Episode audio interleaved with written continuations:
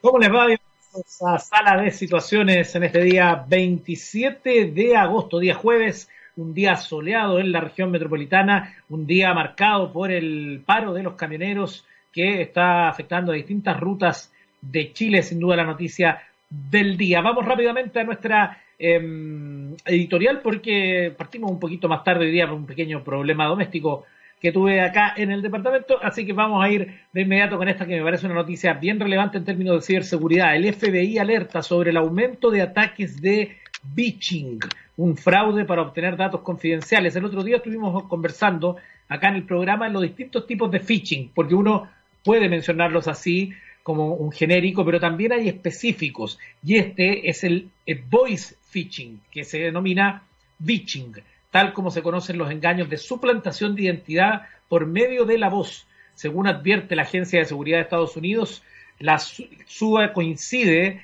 con esta subida coincide con la expansión del teletrabajo que llegó de la mano del distanciamiento físico y otras medidas de precaución. El phishing es un tipo de fraude telefónico por medio ante el cual el delincuente suplanta la voz de una persona de confianza de la víctima, por ejemplo, un supervisor, para obtener información sensible de los usuarios. Así, empleando diferentes técnicas de ingeniería social, obtiene datos para acceder a las redes corporativas. La Oficina de Investigación Federal y la Agencia de Seguridad de Ciberseguridad e, e Infraestructura de Estados Unidos advirtieron recientemente sobre el crecimiento de estos ataques de tipo phishing, tal como se menciona en el portal de investigación de ciberseguridad Brian Krebs. Allí entonces se señala que desde mediados de julio los ciberdelincuentes han logrado robar datos de inicio de sesión para acceder a herramientas corporativas en varias empresas. Comillas, luego los actores utilizaron el acceso de los empleados para realizar más investigaciones sobre las víctimas o para obtener fondos de manera fraudulenta utilizando diversos métodos dependiendo de la plataforma a la que se accede. La, la implantación del teletrabajo lleva al incremento del uso de las VPN Teniendo esto en cuenta, los delincuentes crean sitios web de phishing que duplican, o sea, parecen a las páginas de inicio de sesión de VPN internas de varias empresas y así obtienen certificados de capa de conexión seguras para sus dominios a los cuales les dieron varios nombres que utilizan una combinación del nombre de la empresa y guion y palabras como apoyo o empleado. A su vez, en este contexto, los cibercriminales han empezado a realizar llamadas mediante voz sobre el protocolo de Internet a sus potenciales víctimas, que suelen ser empleados de los que buscan obtener información sensible hasta conseguir las credenciales de acceso corporativa. Información que usted puede leer completa hoy en Infobae. Y también rápidamente destacar algo que tiene que ver con Twitter. Eh, la empresa entonces dice que limitará la visibilidad de los tweets que sean copias de otros y las respuestas lo ponen a prueba de inmediato, dice esta nota que trae hoy en su portal y dice entonces que el equipo de comunicaciones de Twitter acaba de publicar el anuncio en la misma red social donde explican que estoy, están viendo un aumento del copy-paste, es decir, el intento de muchas cuentas de copiar y pegar y tuitear las mismas frases. Por ello han decidido que cuando vean este comportamiento podrían limitar la visibilidad de esos tweets.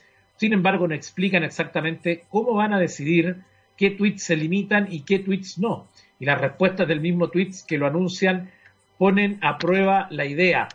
Em, de hecho, la página enlazada por Twitter Coms, que llevó al centro de ayuda de Twitter, contiene una lista de cinco razones por las que un tweet podría no ser visto por todos. Estos incluyen comportamiento abusivo, spam, herramientas como silenciar y bloquear, experimentos, asuntos legales y limitaciones técnicas. Si usted quiere conocer más respecto a esta nueva medida que tomaría Twitter en los próximos días, entonces usted puede visitar, visitar Nos vamos a ir a la música acá en Sala de Situaciones y vamos a estar de regreso con un interesante invitado. Nos vamos a ir hasta el año 73 para escuchar la versión original de Knocking on Heaven's Door, canción que popularizara en los 80 Guns N' Roses, pero que es original y fue muy popular también en los 70 con eh, su creador Bob Dylan, canción que alcanzó el puesto 12 solamente en el Billboard Hot 100, a pesar de que se convertiría en un gran éxito, y en el 2004 fue votada como la número 190 mejor de la historia por la revista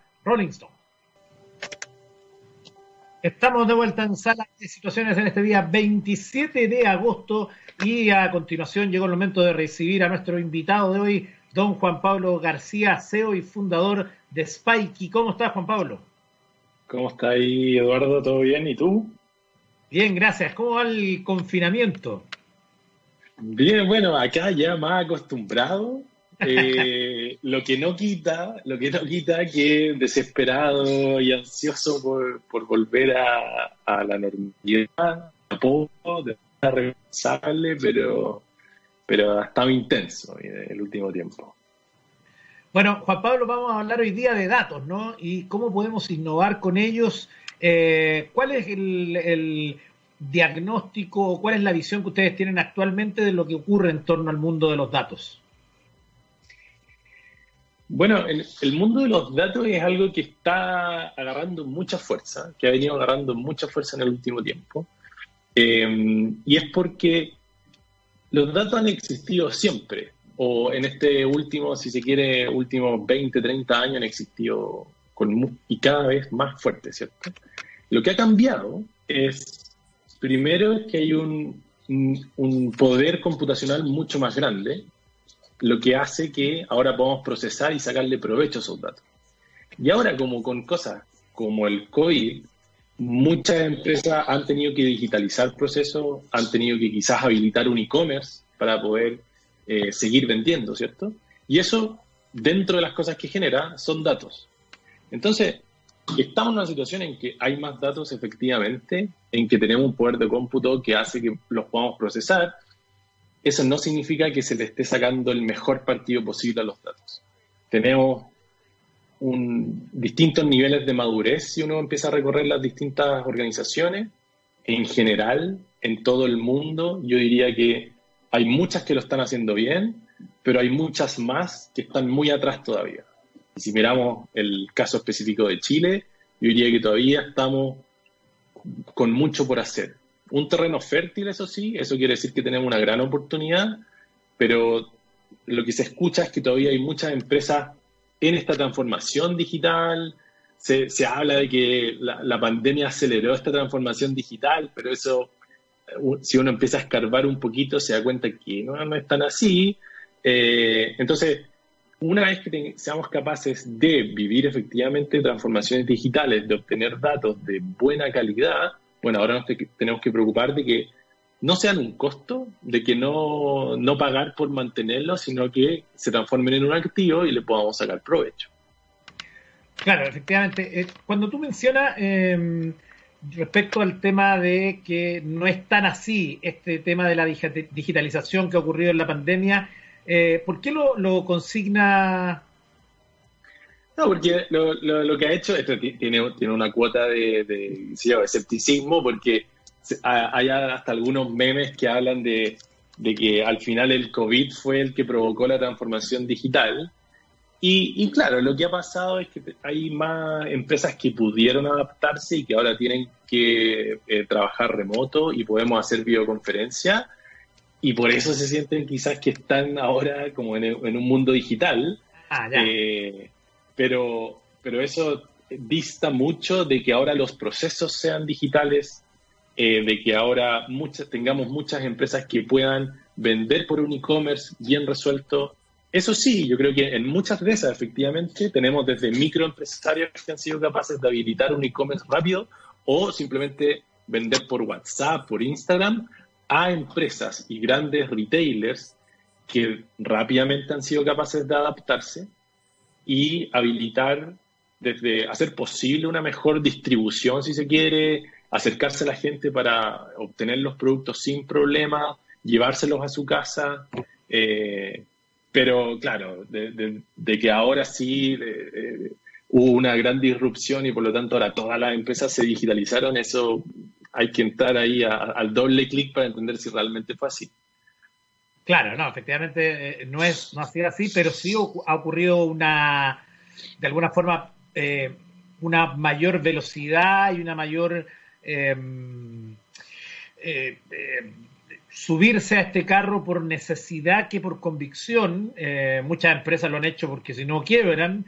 eh, muchas ven con reticencia el tema de la distribución, que por qué tienen que pagarle a una aplicación eh, para hacer ese delivery, eh, en consideraciones que hay que de alguna forma ir educando a las personas también que evidentemente que estar allí te da una visibilidad mayor, por lo tanto probablemente tus productos vayan a vender más, pero no va a ganar tanto por porque tienes que pagar ese porcentaje de la comisión pero en la, venta de mayor volumen debería tener igual un beneficio. En fondo, eh, como que ahí cuesta también entender el, cómo cambia el, modelo de negocio. Efectivamente, y hay muchas empresas que, qué bueno que han podido hacerlo, porque conocemos de muchas industrias que por la naturaleza de su industria quizás no tienen vuelta.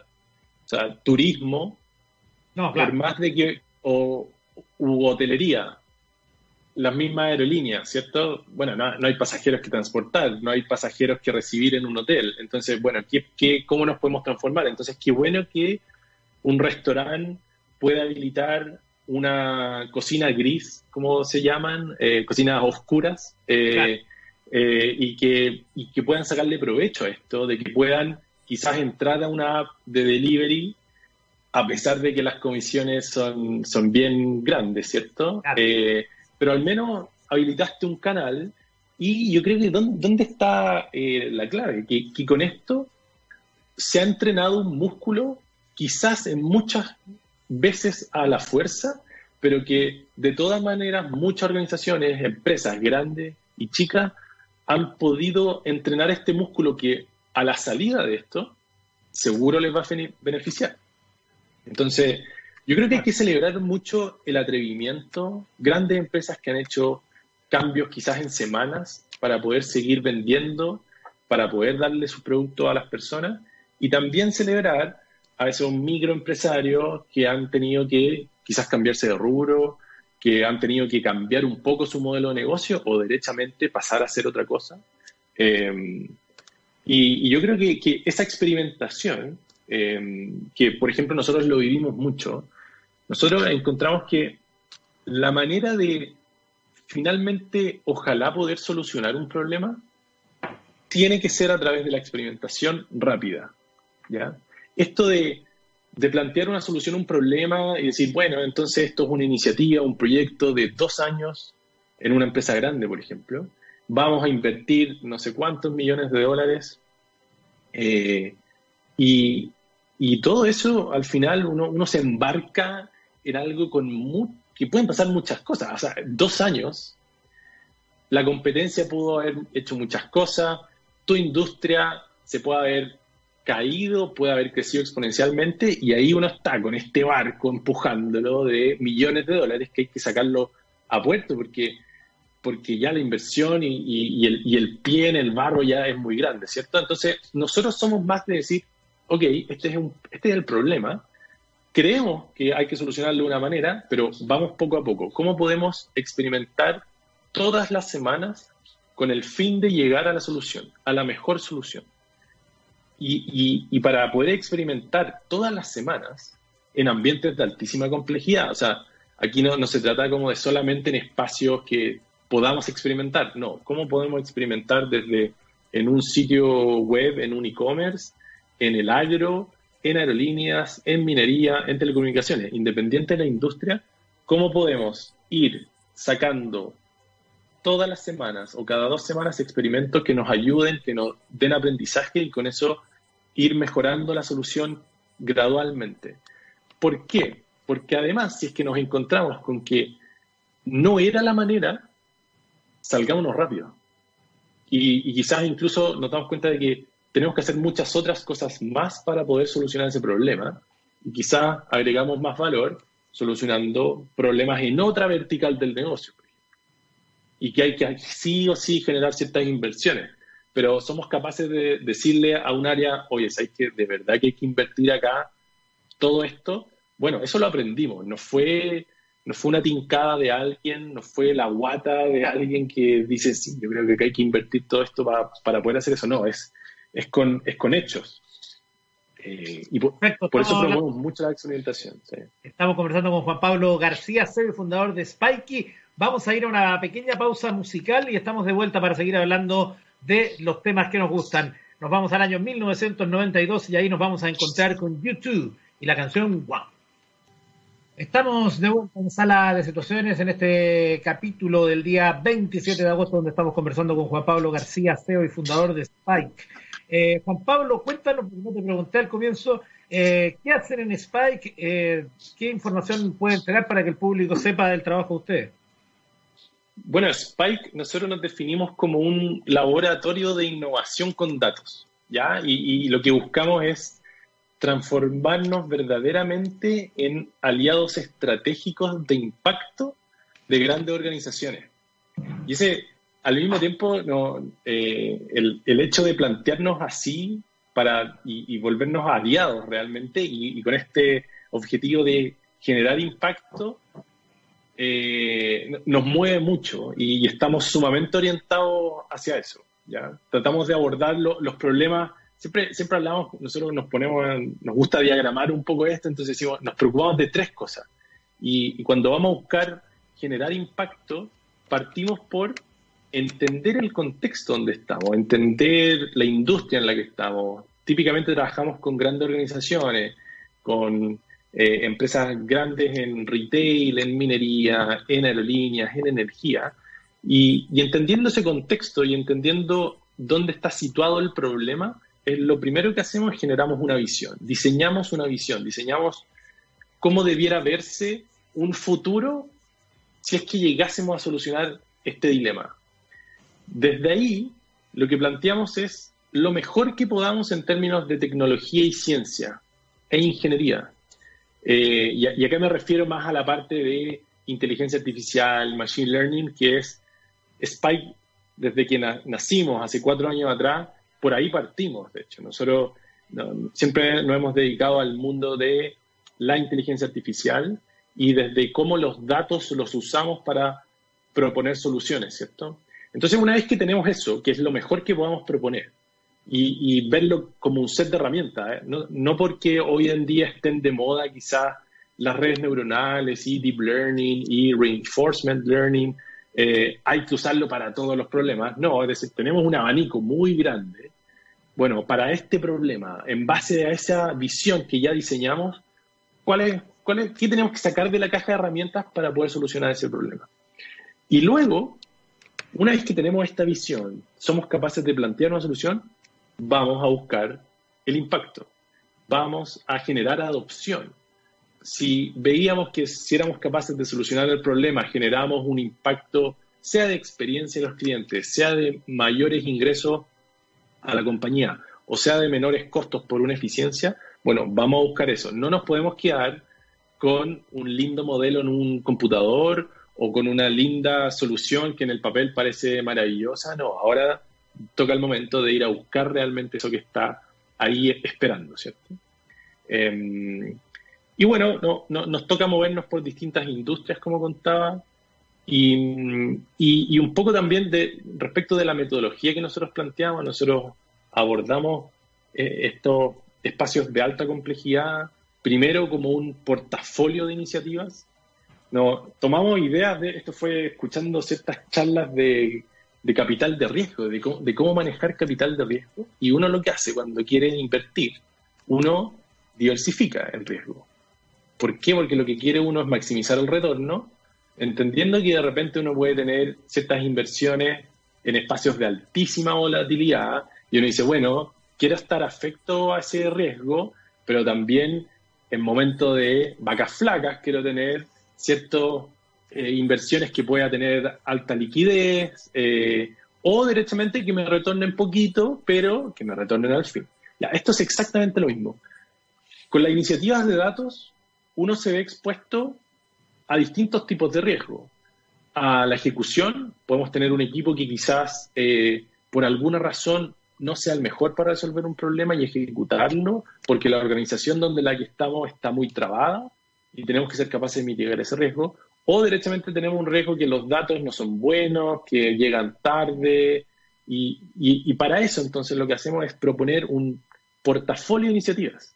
Buscamos que algunas quizás fracasen, en el sentido que quizás lo único que nos dejaron fueron aprendizajes, pero no generaron un impacto. Algunas, muchas que sí movieron un poquito la aguja, y un par que terminen por pagar la fiesta completa. Y, de esa manera maximizamos el retorno de iniciativas con datos, que, es algo que es tomar un concepto que viene de inversiones de hace muchos años, pero aplicarla a, cómo manejar una cartera de, iniciativas, ¿cierto?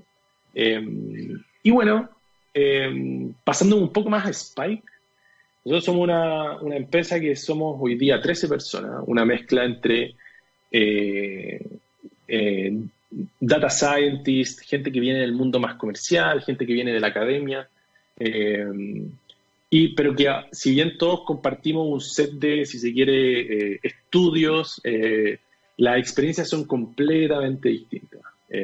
tenemos gente que viene de la economía, de eh, la biotecnología, del transporte, del mundo más computing, eh, desde las matemáticas, gente que ha, seguido una carrera más académica, gente que ha seguido por el mundo privado.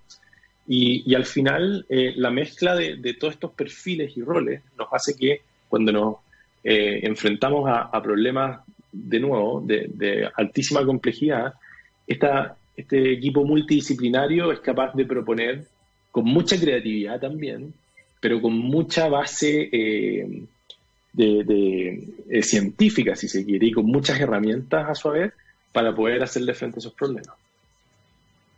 Perfecto. Oye, hay un punto que tú tocaste en la conversación, eh, fue antes de la música, entiendo, cuando hablabas de la experimentación rápida.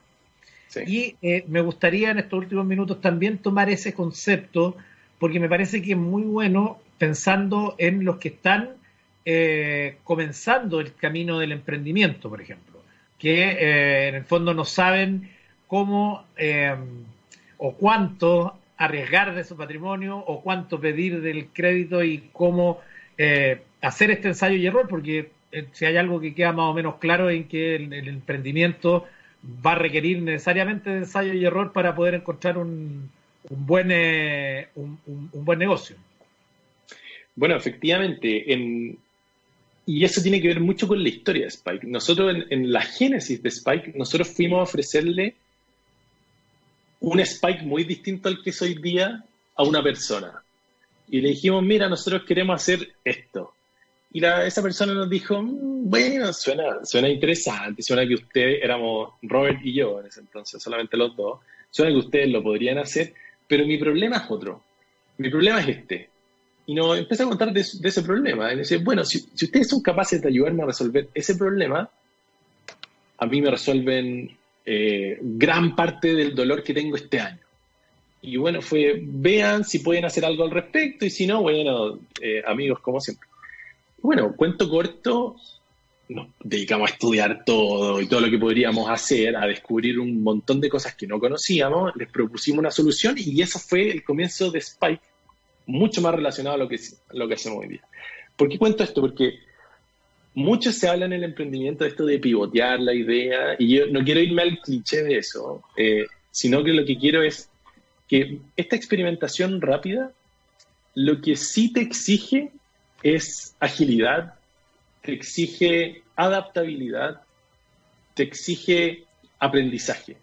Entonces, una medida que experimenta rápido, tiene que moverse ágil, tiene que ser capaz de adaptarse. Entendimos lo que pasó, aprendimos, bueno, ahora tenemos que ir hacia allá, tenemos que mover estas otras perillas. ¿Y qué uno se encuentra típicamente? No, es que eso no se puede, no se puede. ¿Cómo vamos a mover esas perillas? No podemos mover esas perillas. Bueno, no, es que hay que desafiarlo y moverlas, porque si no, ¿qué te pasa? No, que hay que ir al comité a preguntar que si el otro, qué opina, y te gastaste dos meses en la segunda, ni siquiera en la primera iteración de esta experimentación, ¿cierto? Entonces, llevado al, emprendimiento, yo creo que acá falta mucho que, falta mucho aprender a emprender, ¿ya? Eh, a mí me tocó ir a, yo estuve dos años afuera y me fui a hacer un máster en sistemas complejos donde me especialicé en temas de eh, analítica, ¿cierto? En computer science. Pero también me viví mucho del tema del emprendimiento y fui parte de, eh, eh, de una incubación de un emprendimiento allá en Estados Unidos y donde nos enseñaron a emprender. Y era como una escuela al final, ¿cierto?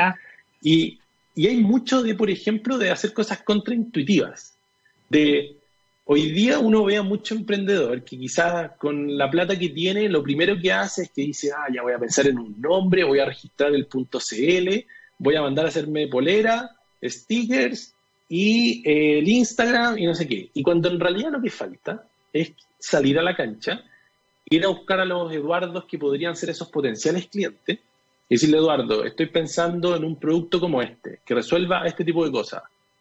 ¿Qué opináis? No, yo, yo, si tú pensáis que yo soy tu cliente, a mí ese, ese producto no me resuelve el problema. Lo que sí me resolvería sería la, la, la, la, la.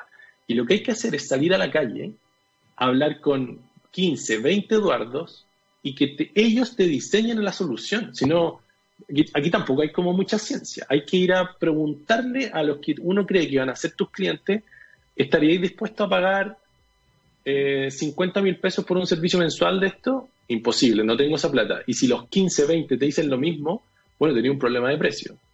Eh, quizás en algunos casos son funcionalidades.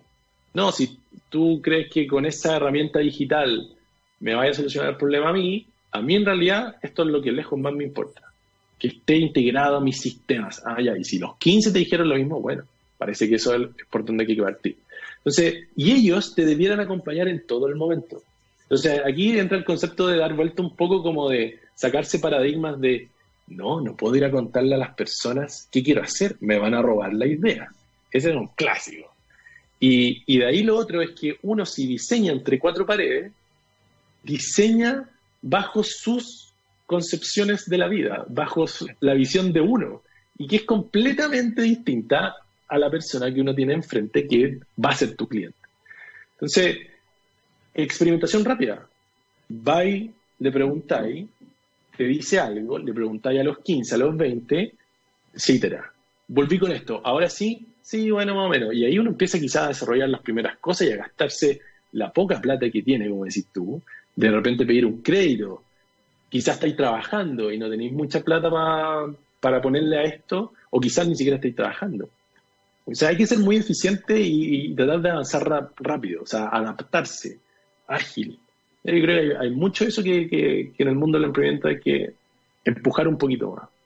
Oye, pero eh, yo creo que Juan Pablo al final lo que decía es clave, esto de aprender a emprender y, no enamorarse de las ideas de uno, sino que ir a buscar justamente lo que necesita la gente, los clientes potenciales, que yo creo que es como el primer paso. Así que como consejo final me parece súper bueno para la gente que nos está escuchando. Sí, yo, hay, mucho eso y, leer, ¿ah? hay, hay bastante literatura en esto de, de aprender a emprender, de de repente usar cierta estrategia, nada muy difícil, pero sí ayuda mucho a ordenarse. Eh, y, ser consistente, pues si hay algo también que, que embarcarse en el emprendimiento también habla mucho de las personas de tomar ciertos riesgos, de, de, repente para muchos quizás es más fácil estar en un trabajo estable, de, de, asegurar quizás ese cheque a final de mes y atreverse a esto donde hay mucha incertidumbre. Bueno, y ahí quizás viene más el acompañamiento del el gobierno, de entidades, de las universidades que promuevan, pero que también generen un ecosistema un poquito más seguro, dar más inversiones, dar más, dar más capital, eh, quizás de a poco, pero mucho más, para que muchos más puedan al menos cubrir una primera etapa. Y de ahí, bueno, claramente van a ser siempre menos los que van a terminar que les vaya bien, porque uno se va a equivocar muchas veces. Eh, eso es parte de Perfecto, te queremos agradecer este contacto. Juan Pablo García, soy fundador de Spike. ¿Dónde los contactan si alguien quiere conocer más de la empresa de ustedes y sus servicios? Bueno, nuestra página web es www.spikelab.xyz. Ahí pueden ver nuestro sitio web, nos pueden encontrar en LinkedIn eh, y estaremos felices de que nos contacten por si tienen alguna duda, crítica, sugerencia, comentario. Perfecto. Te mando un abrazo, Juan Pablo. Muchas gracias por este contacto con TX Radio. Muchas gracias a ti, Eduardo, por la invitación. Bueno, y en estos últimos minutos de sala de situaciones vamos a revisar un par de noticias que yo siempre le leo al final del programa. Esto tiene que ver con TikTok. Hemos seguido esta teleserie que ha durado por varias, eh, varias semanas y la información la trae Infobae. Habla que Walmart se asoció con Microsoft en las negociaciones para adquirir la red social. La firma señaló que de un acuerdo con la compañía tecnológica cumpliría las expectativas de los usuarios de la plataforma en Estados Unidos y también satisface las preocupaciones de los reguladores del gobierno local. El gigante minorista estadounidense entonces y Microsoft se han aliado para negociar una compra conjunta de la aplicación china de videos compartidos TikTok. Así que un nuevo capítulo en esta teleserie que ya tiene, ya tiene varios. Y también eh, para recordar en el final del programa la nueva vida de Napster. ¿Se acuerdan de Napster? Napster es el responsable de lo que le ocurrió, este verdadero sismo a la industria musical que vivía de la venta de discos físicos, de la venta de cassette. Eh, se hacían muy pocos conciertos en esa época eh, y todo eso se cayó por el barranco cuando comienza a aparecer Napster entonces con estas descargas musicales a mediados de los 90 y justamente hoy el diario El País trae esta historia y entonces dice que la marca Napster busca su lugar en el mercado después de varias intentonas fallidas. Hubo un tiempo a principios de siglo, mucho antes de que se popularizaran los streaming de canciones o de que naciese YouTube o Spotify, en el que esta compañía cofundada por Sean Parker, también cofundador de Facebook, y Sean Fanning eran la gran estrella del firmamento tech, con su invento una red entre ordenadores de todo el mundo, P2P, que significa red entre pares, em, para compartir archivos musicales, los entonces ubicuos MP3. No solo hizo añicos a la industria discográfica entonces, comillas, gracias a Napster la gente se dio cuenta de que no quería pagar por un disco completo, si solo quería dos canciones, asegura Elena Neira, profesora colaboradora de los estudios de ciencia de la información. Veinte años después de su caída, Melody VR, una empresa británica dedicada a la emisión de eventos en realidad virtual, acaba de anunciar la adquisición de la matriz de la empresa. Real Networks es una operación que valora a la compañía en 70 millones de dólares. El pago se efectuará en efectivo, en acciones de Melody VR y en obligaciones de pago a sellos discográficos y editores musicales valoradas en otros 44 millones. Em, Vodafone, Bertelsmann, Rocchio, varios son los nombres que han tratado de buscar futuro a un nombre con mucho pasado. Napster ha sido en los últimos trimestres una empresa deficitaria como servicio musical en línea. Sus ingresos ascendieron a 106 millones de dólares el pasado año, según los datos de Statista, a años luz de los 6.700 que tiene el líder del sector Spotify. Actualmente cuenta con unos 3 millones de usuarios y 90 millones en su catálogo. Nada que ver con lo que era a principios de siglo. Napster fue la creación del programador Sean Fanning y el emprendedor de programación Sean Parker, quien saltaría a la fama por ser uno de los primeros inversores y primer presidente de Facebook. Napster era un programa gratuito que permitía a sus usuarios un pic de 80 millones en 2000, crear una red para intercambiar canciones en formato de archivo MP3. Napster, en todo caso, no era un sistema puro para compartir estos ficheros como sí lo es BitTorrent. En vez de eso, contaba con un servidor central que se dedicaba a indexar usuarios y archivos compartidos. Las transferencias, eso sí, se hacían de ordenador a ordenador. Sería este servidor central el que resultaría fatal para su futuro. El programa debutó en junio del 99 y su éxito fue masivo para las cifras de ese momento. La industria musical de hace 20 años poco sabía de descargas, pero sí se daba cuenta de que se le iba el negocio por el sumidero las denuncias por infracción de copyright se transformaron en el primer gran debate público sobre la naturaleza de los derechos de autor en la red. Lo más interesante de este sistema es que si interactúas con tus compañeros, intercambias información con una persona de la calle, aseguraba por aquel entonces el propio Fanning. Napster se convirtió en el repositorio en el que se podían encontrar cualquier canción gratis. Tanto fue así que la demo de I Disappear, una canción de Metallica, que todavía no se había ni acabado, se puso a disposición de los usuarios, lo cual llamó la atención de la industria de grabación de América y de la propia banda. El legendario grupo fue uno de los principales arietes de la ofensiva. Llegaron incluso a reclamar que a la empresa una indemnización de 10 millones de dólares y a poner sobre la mesa el nombre de unos 330.000 fans que se intercambiaban sus canciones comillas, si vamos a vender nuestra música en Internet será de la forma que nosotros queramos y no podemos hacerlo si el tipo de al lado la regala, declaraba públicamente Lars Ulrich, el baterista de Metallica, el rapero, productor y empresario Dr. Dre también se sumó a la batalla judicial.